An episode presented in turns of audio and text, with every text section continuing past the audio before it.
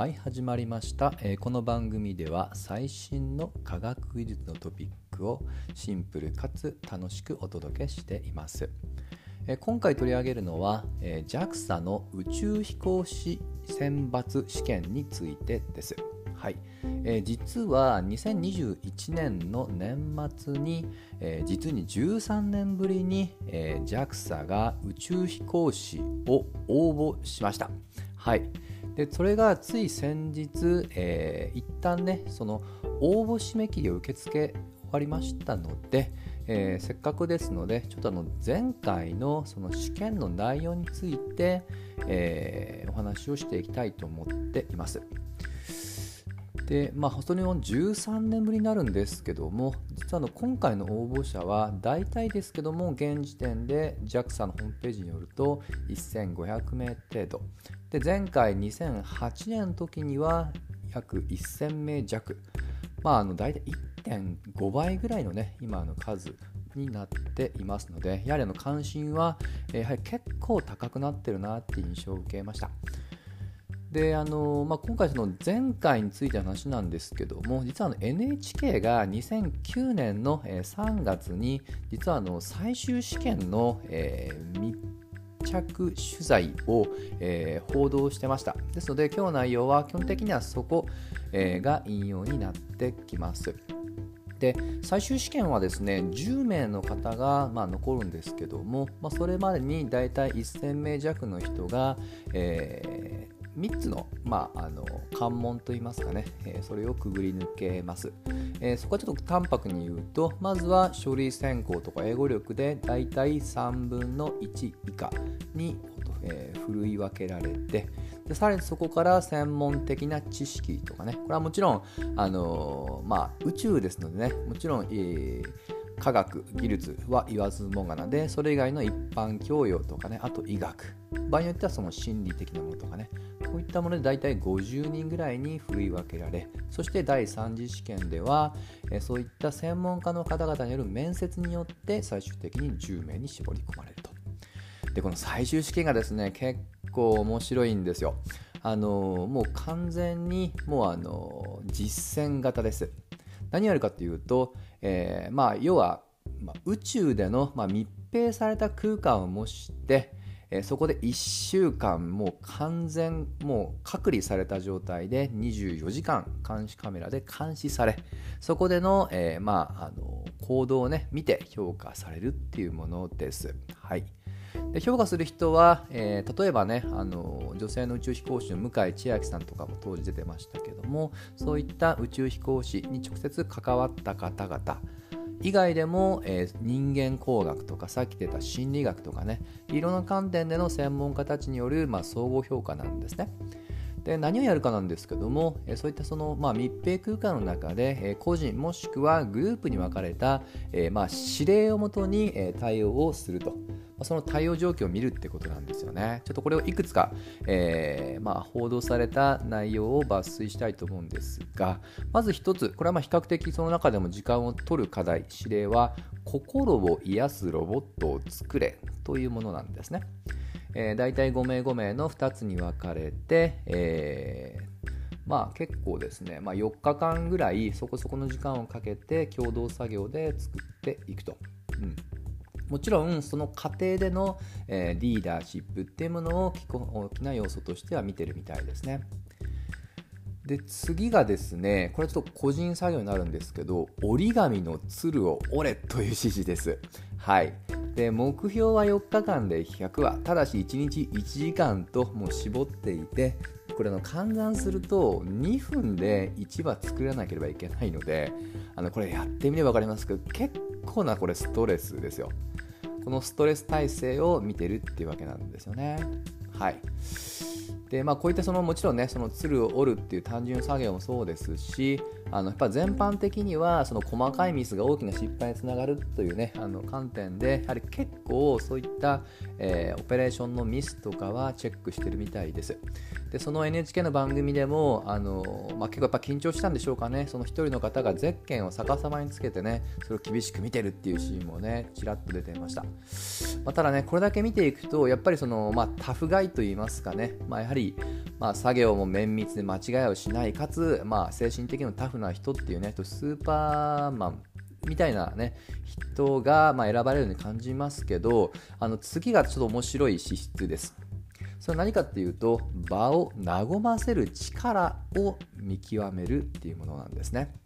でこのために何を指したかというと、えー、この10人の中で、えー、お互い特技を披露して仲間を楽しませなさいという指令がおりました。はいまあ、これはなんとなく想像つくと思います。やっぱりあの密閉空間に、えー、長時間、えーまあ、同じ時間と空間を共有しますし、何よりもやはり多あの多国籍、いろんな国、いろんな背景を持った人の集まりですので、そこの関係性っていうのも超重要ですよね。であの実際に、え、各特技を、えー、候補者同士で人気投票させて、まあ、順位をつけるってことをやってるんですけども、え、番組であの紹介されてたのは3つありまして例えば自衛隊の人が、え、特技に合気道、え、お医者さんが、まあ、美しい歌声を披露して結構おおっていう声が上がってました。ただあの実はその中で1位を取ったのがこれはパイロットの方なんですけどもこの方なんと1人ミュージカルを披露しました。はい。まあ、あの1人だけが歌うというよりは、まあ、1人何役もやって演じたと。あの番組ではねもちろん抜粋なのでそれで見るのはちょっと乱暴なんですけど正直言うとあのお上手ではなかった。先ほどの2人ほどうまくは全くなかったんですけど1位になった。うん。まあ、つまりやっぱり楽しませようっていうことですのでね。あのやはりこれもあのとても重要な要素かなと思いましたしやっぱり監視してるね。審査の側からも、まあ、これうまさ下手さ置いといてもなんとなく彼にはねその人を引きつける魅力があるっていうようなコメントも出ていたました。これ決しての宇宙飛行士だけのねあの話じゃないと思うんでね。なかなかこれってあのまあ企業もそうですしねあの人間の社会生活全般でも結構あの示唆的な話かなと感じました。はい。